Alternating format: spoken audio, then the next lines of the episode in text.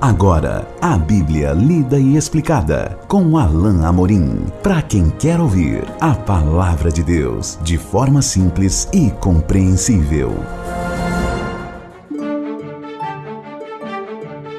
Olá, querido ouvinte, querida ouvinte. Estamos de volta com o programa A Bíblia lida e explicada. Eu sou o pastor Alain Amorim. Nós continuamos o nosso estudo no Evangelho de Lucas, no capítulo 13 Hoje, lendo e estudando juntos os versículos 10 a 17. Acompanhe comigo então a leitura da bendita palavra de Deus. Ora, ensinava Jesus no sábado numa das sinagogas. E veio ali uma mulher possessa de um espírito de enfermidade, havia já 18 anos. Andava ela encurvada, sem de modo algum poder endireitar-se. Vendo a Jesus, chamou-a e disse-lhe: Mulher, estás livre da tua enfermidade. E impondo-lhe as mãos, ela imediatamente se endireitou e dava glória a Deus. O chefe da sinagoga, indignado de ver que Jesus curava no sábado, disse à multidão: Seis dias há que deve-se trabalhar. Vinde, pois, nesses dias para ser descurados e não no sábado.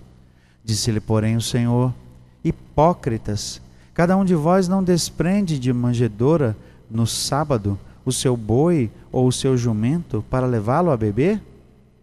Por que motivo não se devia livrar deste cativeiro em dia de sábado esta filha de Abraão, a quem Satanás trazia presa há dezoito anos?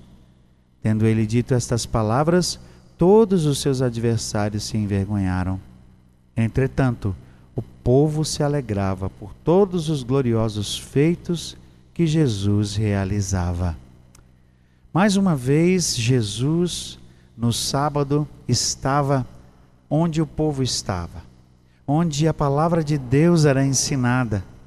Jesus estava no meio dos seus, proclamando e ensinando a palavra de Deus. Então, o verso 10 diz que Jesus, no sábado, estava em uma das sinagogas, reunido com o povo. Ali havia uma mulher que Jesus percebeu que era, além de doente, com uma enfermidade que a fazia ficar encurvada, certamente alguém que tinha ou uma corcunda, ou simplesmente era uma pessoa que não conseguia se endireitar. Aliás, o texto diz isso de forma clara mas o texto diz que era um espírito de enfermidade, mas mais adiante Jesus diz que era Satanás que tinha essa mulher presa em cativeiro.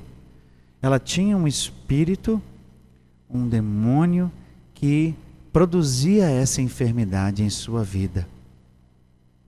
Jesus a viu e, óbvio, aproveita a oportunidade para que no dia de sábado no dia santificado ao Senhor, no dia em que seu povo supostamente deveria se reunir para adorá-lo, para buscá-lo, Jesus exerce a sua costumeira, maravilhosa misericórdia. A sua compaixão e o seu amor são demonstrados no fato de que Jesus a chama e simplesmente diz: mulher, estás livre da tua enfermidade.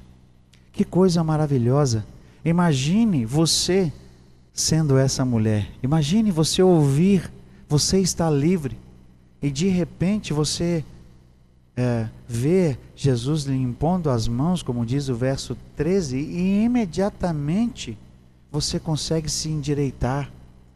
Você talvez, e eu penso naquela mulher, olhando simplesmente o tempo todo para baixo, ou simplesmente toda hora virando o pescoço para cima, a cabeça para cima para que pudesse fitar alguém nos olhos, de repente a coluna daquela mulher se endireita, seus ossos estão retos e ela de novo consegue ficar ah, numa posição correta. Eu imagino também que aquela posição, além de incômoda, lhe trazia dores, mas agora, com a coluna reta, com a sua postura endireitada, não mais essa mulher sente dores. Imagina a alegria dessa mulher.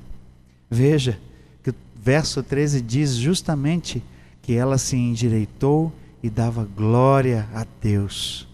Mas assim como Jesus tinha dito no nosso trecho anterior estudado, que falava de Deus como um dono de uma vinha que procurava por fruto e não estava encontrando, Jesus, ao invés de ver na, em todos uma reação de, de louvor a Deus, ele, na verdade, pôde testemunhar o coração duro do chefe da sinagoga. Mais uma vez, um líder da religião judaica estava ali indignado, indignado porque a mulher foi curada no sábado. Que coisa sem cabimento. Que coisa extraordinária, no sentido negativo, é claro. Um homem testemunha e talvez aquele homem, aquele chefe da sinagoga já tivesse visto aquela mulher tantas vezes Certamente aquela mulher não estava ali pela primeira vez. Talvez ele a conhecesse, talvez ele soubesse o seu nome. Certamente ele sabia de sua condição. E ao invés de dar glória a Deus, ele se ele ele fica tomado de indignação e diz para todos: há outros dias em que, pode, que se pode trabalhar venham nesses dias para receberem cura. Ou seja, no dia de sábado, no dia de adoração ao Senhor, no dia santificado para Deus, no dia em que o povo supostamente parava tudo para dedicar o dia para o Senhor. Nesse dia, esse homem não aceita que haja cura, que haja exercício de graça, de misericórdia. Jesus logo condena a sua atitude. Hipócritas, verso 15. Cada um de vós não desprende da manjedoura no sábado o seu boi ou o seu jumento para levá-lo a beber? Era um absurdo que aquele homem estava pensando e dizendo, porque os próprios judeus, no dia de sábado, pegavam seus animais e cuidavam deles, não deixavam que, ele, que eles ficassem sem comer e sem beber. E veja, Jesus arrasou-a com eles. Por que motivo não se devia livrar desse cativeiro em dia de sábado esta filha de Abraão, a quem Satanás trazia presa há 18 anos? Jesus estava dizendo: se vocês sabem cuidar de animais que são menos importantes, eu não vou cuidar desta filha de Abraão.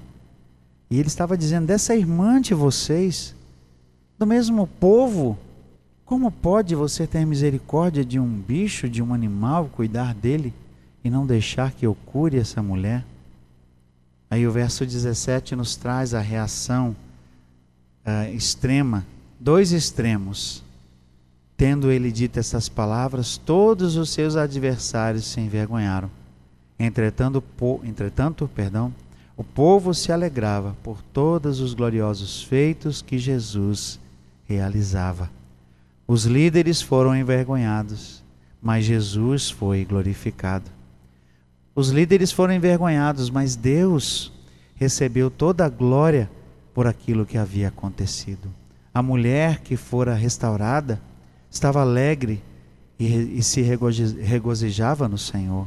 O povo que estava ao redor, que viu o grande feito, reconheceu a mão de Deus e eles estavam alegres por todos os gloriosos feitos que Jesus realizava. E os líderes, bom, os líderes foram envergonhados. Os líderes ficaram emudecidos. Não havia o que falar. Não havia como reagir àquilo que Jesus lhes apontou, aquilo que ele falou.